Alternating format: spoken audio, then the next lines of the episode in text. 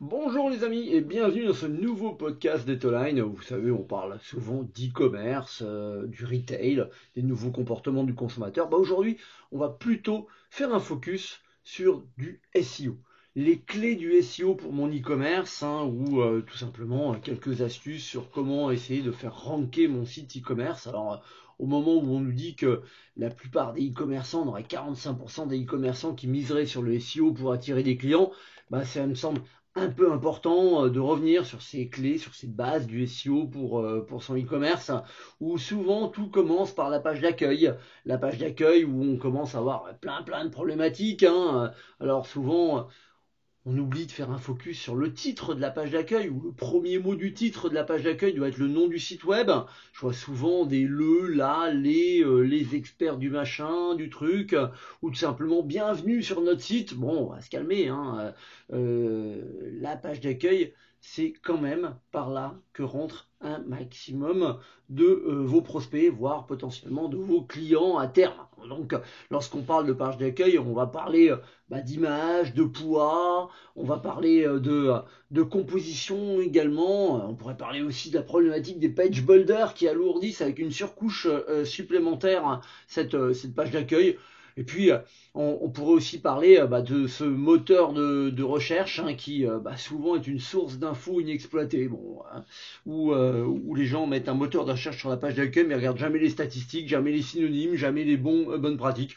Bon, ça fait partie malheureusement des, euh, axes d'amélioration. Donc, euh, on va essayer d'explorer un petit peu les quelques astuces SEO facilement à mettre en place. Vous voyez, page d'accueil, poids, moteur de recherche, balise title. Tiens, aussi, on pourrait parler de la balise title, hein, où on pourrait utiliser des, des chiffres, on pourrait placer des mots-clés plutôt au début de la phrase voire utiliser des phrases clés plutôt que ces mots-clés, hein. Puis on pourrait séparer ces mots-clés par des tirés, par des tubes, histoire d'avoir un balisage un petit peu euh, plus sympa ou des pouvoirs à ce que l'utilisateur il analyse beaucoup plus facilement le, contenu de cette balise euh, balise titre. Enfin, on se rend compte souvent que euh, on crée des sites sans même s'occuper de ce que recherche notre audience. Alors pourtant, il y a plein plein d'outils aujourd'hui. Hein. On pourrait parler du, principe de keyword magic de, de mais euh, aussi euh, d'Answer the Public, hein, deux outils parmi tant d'autres. Et puis, euh, lorsqu'on commence à parler euh, de la page d'accueil de son site, de son site web, des bases du référencement, du base du SEO, ben, on oublie aussi la métadescription. Alors, il y a des grands débats entre SEO, on va pas lancer le débat, est-ce que la métadescription c'est encore important? Oui, non, peut-être. Bon, moi, la seule chose que je sais, c'est que quand j'arrive sur les résultats de Google, la métadescription, c'est une des choses que je regarde. En tant qu'utilisateur en tout cas. Parce que c'est le petit texte de blablabla qui finalement euh, est juste en dessous de l'URL et juste en dessous euh, de ma balise title de mon titre. Voilà. Donc euh, finalement ça vaut encore le coup ne serait-ce que pour l'utilisateur d'utiliser cette métadescription.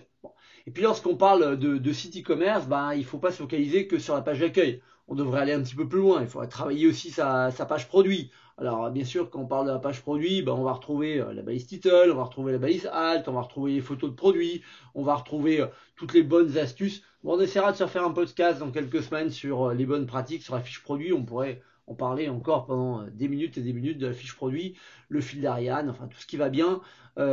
attention, cette, cette fiche produit, on l'oublie souvent, mais que ce soit sur la page d'accueil ou sur la fiche produit, il faut quand même avoir un balisage, un balisage HN qui soit plutôt adapté. Vous savez, les H1, H2, H3, H4, qui parfois, suivant les CMS, euh, s'appellent titre 1, titre 2, titre 3, titre 4, hein, qui, euh, qui, font rapport au titre, au chapitre, au sous-chapitre. Bah, c'est comme ça que Google il lit un petit peu votre site web. Donc faut pas le faut pas le zapper.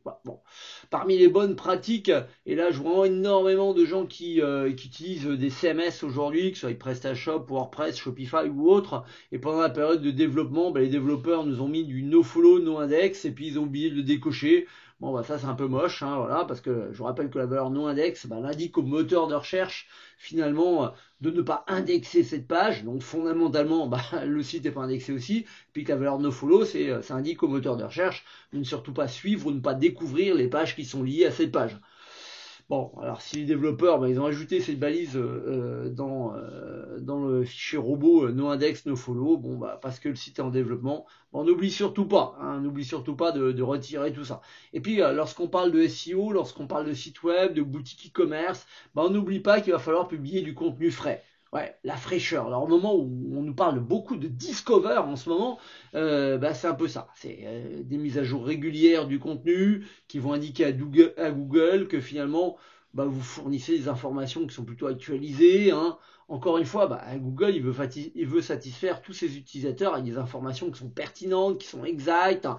Bah, à chaque fois que c'est possible, bah, il va falloir inclure du contenu riche des audios, des vidéos, des illustrations, pourquoi pas des podcasts, hein, tant qu'on y est. Hein.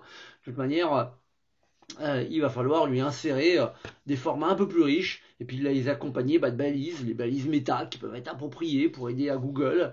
Et puis euh, ces balises méta qui étaient à l'origine destinées à ceux qui, qui, souffraient de déficiences visuelles à mieux comprendre de quoi on parle, avec ces balises alt on se rend compte que bah, maintenant elles nous servent à plein plein plein d'autres choses. Bon, on pourrait parler aussi d'architecture du site, hein, d'arborescence, de cocon sémantique. Euh, ça fera l'objet d'un autre podcast parce que là on pourrait en parler pendant des heures et des heures et des heures. Tiens, pendant qu'on, je vous file quelques tips, euh, quelques quick wins comme on dit en marketing, les actions rapides et qui coûtent pas cher, euh, il faudrait quand même regarder aussi le temps de chargement de votre site. On en a parlé un petit peu tout à l'heure avec les page builders euh, qui, qui finalement nous, nous ralentissent. Hein. souvent, la première des choses à regarder, c'est choisir un thème qui est plutôt optimisé pour, pour son CMS. Souvent, je vois certains de mes clients qui choisissent le thème parce qu'il est beau. On a l'impression que c'est un peu comme la personne qui se retrouve devant le rayon vin et qui choisit la bouteille à partir de l'étiquette non, euh, c'est pas ça. Hein. Donc, euh, il va falloir regarder s'il est optimisé pour le SEO. Et puis, euh, au besoin, on va rajouter des extensions de cache. On va mettre un peu de Smarty, on va mettre un peu de cache serveur, on va mettre un peu de CDN. Voilà, tous ces mots barbares sur lesquels on aura l'occasion de, revenir. Puis, si vous avez fait tout ça, bah après, il va falloir essayer de configurer quelques pages clés avec bah, les pages catégories, les pages sous-catégories, les pages marques, fournisseurs, les pages produits clés, les top ventes, les sélections des des pages à travailler en priorité. Alors souvent j'ai des clients qui me disent mais je peux pas tout faire. Bah oui, bah commence par tes meilleures ventes, par des produits tendance, commence à choisir euh, les bons mots-clés, à cibler les bons mots-clés, optimiser la, structure des URL et puis euh, après bon on va parler des images. Voilà il va falloir optimiser les images le poids le format. On évite toutes les images en haute définition. Non non ça euh, voilà. Les extensions. Alors je vois encore des images en PNG sur les fiches produits. Non JPEG minimum. Et si vous pouvez faire du WebP c'est cool. Voilà. Et puis le nommage on évite les images qui s'appellent 123.jpeg non non non non non. On met un vrai titre derrière quoi. Bon ça, c'est les bases. Et puis lorsqu'on arrivait au bout de tout ça, on va pouvoir commencer à jouer un peu plus avec euh, bah, ces balises un petit peu structurées, hein, euh, ce qu'on appelle vulgairement les balises euh, Open Graph, qui étaient à l'origine destinées à, Facebook, un peu comme les Twitter cartes pour, Twitter. Bon, attention, et là vous êtes vraiment déjà passé au niveau d'après. On pourrait aussi se focaliser sur la navigation à facettes. Est-ce que j'offusque cette navigation? Est-ce que j'offusque toutes les pages de recherche également hein? On pourrait également euh, euh, se, centraliser aussi ou se focaliser sur euh, les riches snippets. Vous savez, ces petites étoiles que vous voyez dans les résultats de recherche. Alors attention, quand on parle de snippets, je vois encore beaucoup de gens faire la confusion entre les riches snippets, les résultats enrichis, qui ne doivent surtout pas être confondus avec ce qu'on appelle les feature snippets, les extraits optimisés, la position 0 hein, dans Google. Bon là, on est vraiment dans autre chose. Dernier euh, petit point, ou un des derniers petits points que j'aimerais bien aborder avec vous, c'est quand même les ruptures de stock. Hein. Rupture de stock à SEO. Hein. Là, il y a un vrai, vrai, vrai, vrai sujet. Est-ce que je désactive le produit?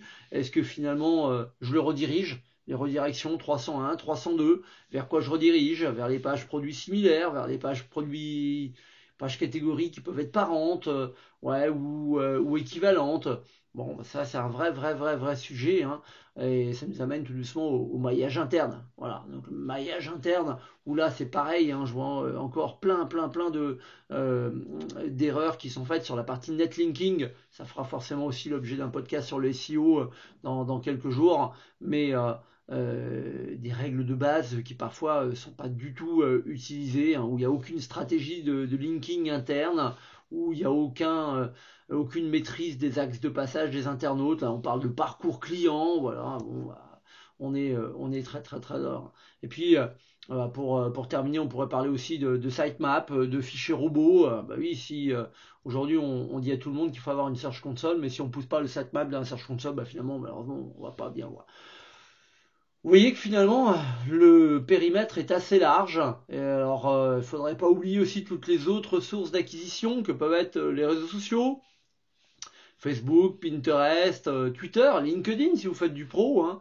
mais on pourrait parler aussi euh, d'Amazon, des marketplaces, euh, des pages Google My Business, bon, de Twitter bien sûr, ou même de YouTube qui aujourd'hui se référence comme, comme un, site web.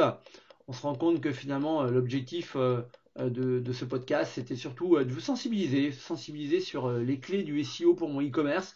C'est un vaste sujet, on va revenir souvent hein, lors de ces podcasts, on va essayer de faire un focus sur chacun des, clés du SEO.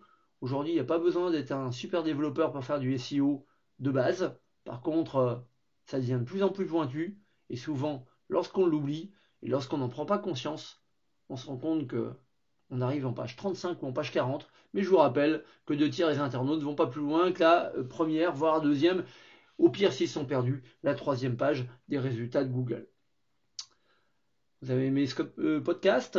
Vous aimeriez en savoir plus? Bon, bah, j'attends vos commentaires et puis euh, on se retrouve très très vite sur la chaîne de podcast, sur notre chaîne YouTube, sur nos réseaux sociaux. Donc je vous dis à très très bientôt. Ciao ciao